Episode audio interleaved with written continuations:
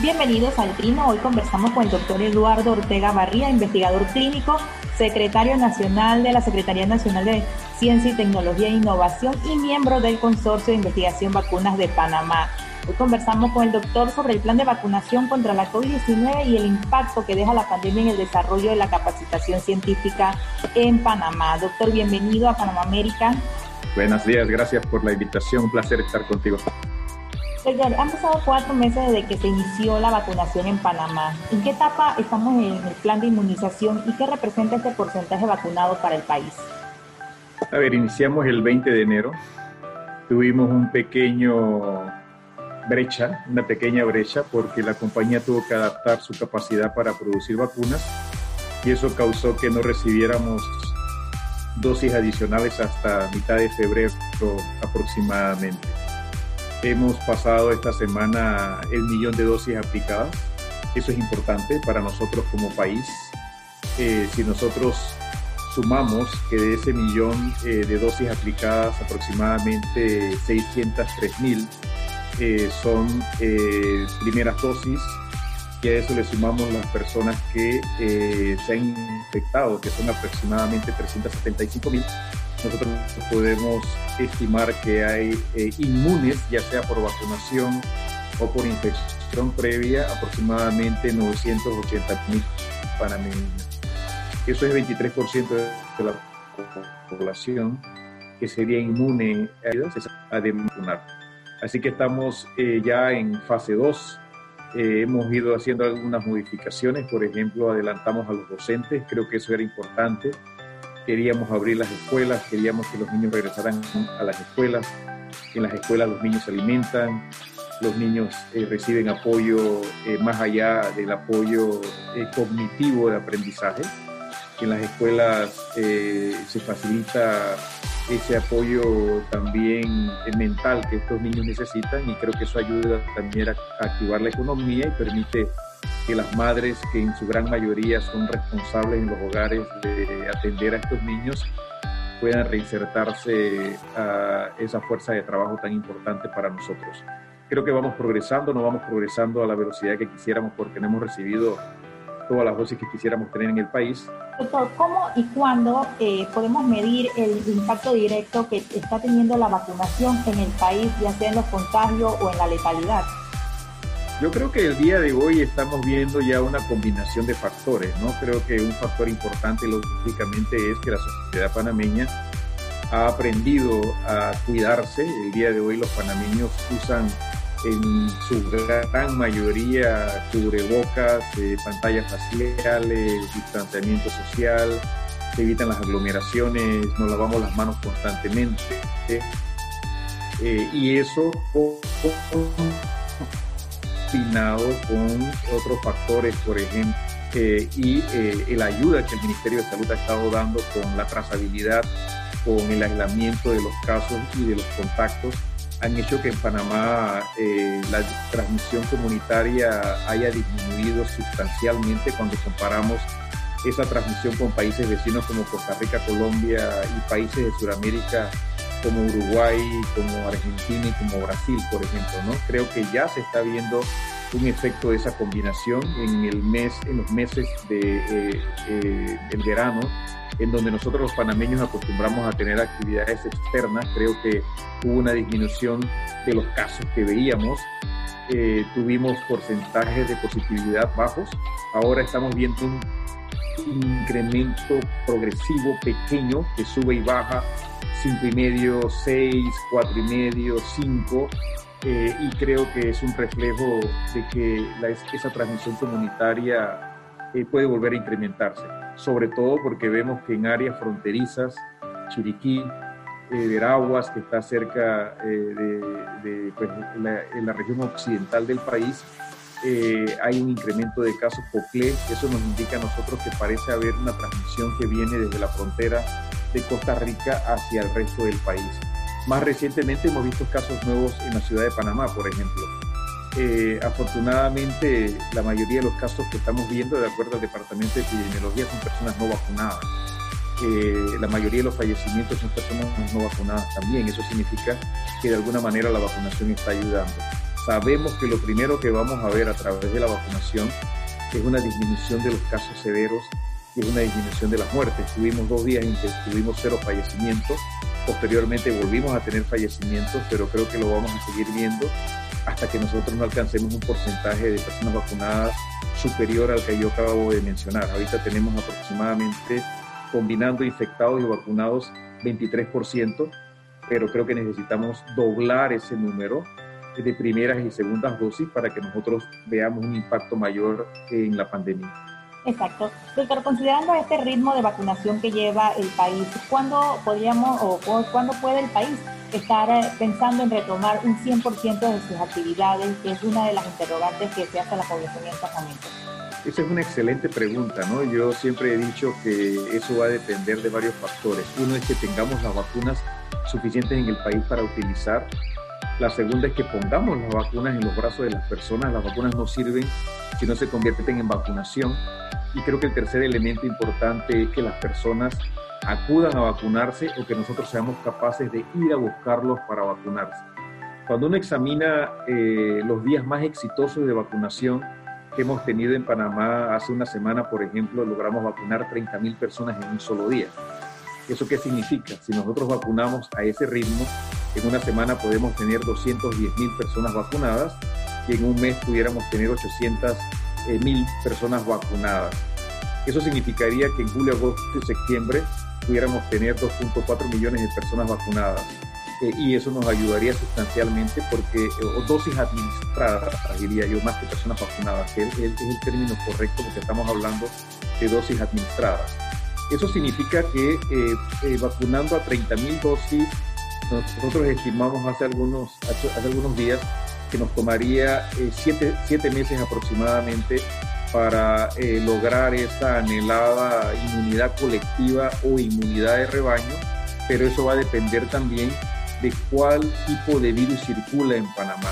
Afortunadamente tenemos una variante local que eh, no es tan eficiente transmitiéndose como las variantes que hemos observado en Sudáfrica, en India, en el Reino Unido y en Brasil, y eso nos da tiempo a nosotros para seguir incrementando la velocidad de vacunación. Yo diría a 30 mil eh, personas vacunadas por día, nosotros en siete meses lograríamos eh, esos 3 millones de panameños que quisiéramos eh, tener vacunados para lograr la inmunidad de rebaño. Estamos en el mes de mayo, eso significaría que para finales del año nosotros estaríamos ya logrando esa inmunidad de rebaño en el país.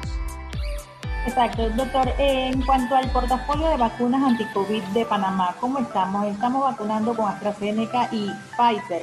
¿Y qué pasa con el resto de las que fueron autorizadas como eh, uso emergente? Sí, a ver, yo creo que Panamá tiene un programa de inmunización eh, en términos del número de dosis que han sido acordadas excelente. Tenemos 9.2 millones de dosis de vacunas acordadas eso, si nosotros aplicamos dos dosis por persona, estamos hablando de 4.6 millones de panameños eh, o de personas que pudiéramos vacunar. En Panamá hay 4.3 millones de habitantes. Eso significa que nosotros tenemos un poco más de las dosis que realmente nosotros necesitamos para vacunar al 100% de los panameños y sabemos que el día de hoy no podemos vacunarlos porque no tenemos indicación para todos. En Estados Unidos en Norteamérica, por ejemplo, ya se aprobó la vacunación de los niños de 12 a 15 años. En Panamá estamos esperando que el productor someta eh, esa solicitud para vacunar niños y una vez que esto ocurra, en el futuro de Panamá pudiéramos vacunar a personas menores de 15 años de edad. Nosotros tenemos el día de hoy acuerdos multilaterales y acuerdos bilaterales. En los acuerdos bilaterales nosotros, nosotros tenemos vacunas acordadas con la compañía Pfizer, pues son 7 millones de dosis de vacuna, que es más del 70% de todas las vacunas que vamos a tener en el país y tenemos las vacunas de AstraZeneca, que es aproximadamente 1.1 millón de dosis de vacuna. Multilateralmente, a través de la estrategia de COVAX, tenemos también 1.1 millón de dosis eh, adicionales. Ya nos llegaron algunas dosis de AstraZeneca a través de la estrategia de COVAX, pero ese, esa estrategia consta de un portafolio de vacunas. Ahí, por ejemplo, además de AstraZeneca está Moderna, además está Pfizer, además está Novavax, en el futuro ahí va a estar CureVac, que es una vacuna que se estudia en Panamá, y también vamos a tener eh, una vacuna eh, de proteínas, que es la vacuna de, Clover. Así que nosotros yo creo que tenemos una excelente eh, combinación de vacunas. Tenemos dos de las vacunas más utilizadas en el mundo, tenemos dos de las vacunas más estudiadas en el mundo, tenemos eh, dos de las vacunas más eficaces y efectivas que hay en el mundo. Hoy sabemos, por ejemplo, que la vacuna tanto de AstraZeneca como de Pfizer tiene una eh, eficacia para evitar la muerte cercana al 100%, una eficacia para evitar la admisión en la terapia intensiva también muy cercana al 100% y son vacunas muy estudiadas a nivel mundial. Así que nosotros nos sentimos confiados que tenemos un programa muy completo con vacunas que usted hoy puede almacenar de 2 a 8 grados centígrados. Eso hace algunos meses no era posible. La vacuna de Pfizer había que guardarla a menos 70 grados centígrados. Después había que guardarla a menos 20. Hoy sabemos que las podemos guardar de 2 a 8 grados centígrados y eso facilita la logística y la parte operativa para enviar la vacuna a casi cualquier lugar del país cuando tengamos una vacuna suficiente. Yo creo que tenemos excelentes vacunas. Se aprobaron otras vacunas, entonces que si teníamos una tercera ola, teníamos otras vacunas en Panamá. Aprobó, por ejemplo, la vacuna de Sinovac, que es una vacuna inactivada producida en la China, y se aprobó también la vacuna Sputnik V, que es una vacuna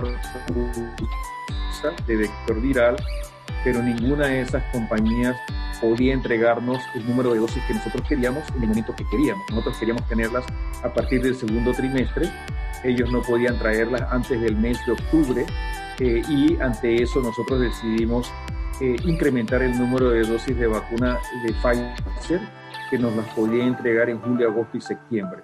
Así que de esa manera nosotros aseguramos que en ese, ese tercer trimestre vamos a tener un número muy grande de vacunas y vamos a poder acelerar el proceso de vacunación.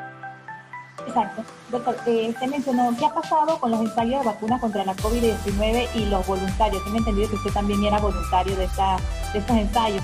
¿Cómo, cómo, cómo avanzan y qué ha sucedido con estos ensayos? Sí, muchas gracias. Eh, en realidad, el año pasado, alrededor del mes de octubre, cuando en Panamá se iniciaron los estudios de investigación, mi esposa y yo, ambos somos investigadores, decidimos que era importante participar, que era importante contribuir.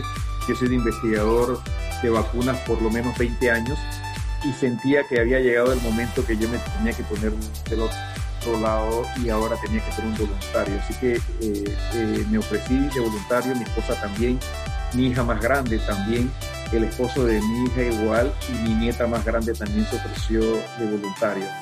Así que eh, nos, ha, nos, ha, ido bien. En, en, realidad tuve algunas molestias, dolor local, tuve un poquito de fiebre el primer día después de la primera dosis, eh, eh, pero esos estudios han progresado. Esa vacuna hoy está en fase 3. Es una vacuna que eh, nosotros esperamos que esté autorizada por lo menos en Europa muy probablemente el próximo mes. Eh, ellos tienen un compromiso con Europa muy grande. Nosotros esperamos que en el futuro eh, probablemente tengamos acceso a esa vacuna y eso es importante porque se probó en panameños. Sabemos que es segura en panameños, sabemos que es eh, inmunogénica en panameños y esperamos ver los datos de eficacia en el futuro. Es una vacuna de RNA mensajero, así que es una vacuna muy parecida a las vacunas de Pfizer y la vacuna de Moderna y si realmente tiene la misma eficacia que esas vacunas, la eficacia debe ser muy alta. Así que eh, contento de haber participado. Yo sé que recibí la vacuna experimental porque cuando me tocó por mi edad en San Miguelito vacunarme, ya tengo más de 60 años de edad, eh, yo podía escoger entre vacunarme con la vacuna de Pfizer que se estaba poniendo en San Miguelito o preguntarle al grupo de investigación si yo había recibido la vacuna experimental o el placebo y me comunicaron que yo estaba en el grupo de vacuna experimental, así que decidí no vacunarme con la vacuna de Pfizer. Eh, mi esposa tampoco se vacunó con la vacuna de Pfizer, así que nosotros estamos hoy esperando que los datos de la vacuna de CureVac sean publicados y sepamos si tenemos una buena respuesta inmune o no tenemos una respuesta inmune. Así que mientras tanto tenemos que usar el cubrebocas, ¿no? que creo que el mensaje para la población panameña es que el cubrebocas funciona para todas las variantes. Así que nosotros eh, nos podemos cubrir y ayudar a la vacuna mientras se incrementa el número de personas vacunadas, continuar usando las medidas de distanciamiento social. Exacto, doctor. Volviendo al tema de, la vacunación en Panamá, eh, muchas críticas, muchas críticas por la vacunación en la Asamblea Nacional. Y la pregunta es, ¿quién y cómo se definen los grupos prioritarios considerando que faltan adultos mayores por vacunar? También eh, hay quienes consideran que los trabajadores del supermercado, transportistas también son prioritarios. ¿Cómo se clasifica un grupo prioritario? Y bueno, para aclarar un poco esta incomodidad que generó en la opinión pública esta decisión. Eh, hay un grande compuesto por diferentes expertos eh, en eh, aspectos operativos, aspectos logísticos, aspectos técnicos. Eh, ahí tenemos enfermeras, tenemos médicos, tenemos fuerza de tarea conjunta, tenemos project managers, hay personas que trabajan en el campo, donde se discuten las diferentes alternativas y se toma una decisión por consenso son propuestas que se discuten de una manera muy extensa eh, no, no, siempre estamos de acuerdo todos los que participamos. Eh, es la manera en que estos temas se discuten. Yo en lo particular, por ejemplo, he defendido la vacunación de los eh, maestros. Creo que era importante hacerlo. Creo que nosotros tenemos ganancias secundarias a través de la vacunación de los maestros si esto conduce a la apertura de las escuelas. Yo creo que nosotros, abriendo las escuelas, tenemos una mejor situación para el país y es una prioridad para nosotros son decisiones que se toman en consenso. Creo que el ministro de Salud ya dio la explicación de cómo esto se hace y no creo que yo pueda agregar ningún eh, elemento adicional que pueda eh, dar eh, mayor claridad. Con la vacunación de AstraZeneca surgen otros temas como es la equiparación de la vacuna hombre-mujer. Es un tema a valorar en estos momentos y expliquemos por qué. Esa es una excelente pregunta, ¿no? a ver, en, en Europa en el mes de marzo eh, cuando se inicia la vacunación masiva eh, en este lugar, se comienzan a detectar unos eventos muy raros de alteración de la coagulación sanguínea en poblaciones vacunadas. Algunos países detuvieron la vacunación. Eh, la Agencia Europea de Medicamentos, que es la agencia regulatoria en Europa, decidió lanzar una investigación. La Organización Mundial de la Salud también decidió lanzar una, una investigación, se llegó a la conclusión que eh, parecía haber un número eh, muy pequeño eh, de personas que cuando se vacunaban con la vacuna de AstraZeneca desarrollaban un evento que se asociaba a una disminución de las plaquetas. Las plaquetas son fragmentos de células que nos ayudan a coagular la sangre. Cuando nos cortamos, por ejemplo, estos pequeños fragmentos de células son muy pegajosos ellos se unen a las heridas y cierran esas heridas para que nosotros no sangremos, si no nos, desangraríamos eh, por, por, heridas eh, muy banales. Eso eh, también se asocia a un fenómeno que se llama trombosis. Esto es muy raro porque cuando tú tienes plaquetas bajas no deberías tener trombos, sino que debería ocurrir todo, todo lo contrario. Cuando este estudio concluye, se encuentra que eh, la frecuencia variaba entre una persona eh, vacunada, eh, una persona con este evento por 100.000 personas vacunadas a una persona con este evento por 250.000 personas vacunadas.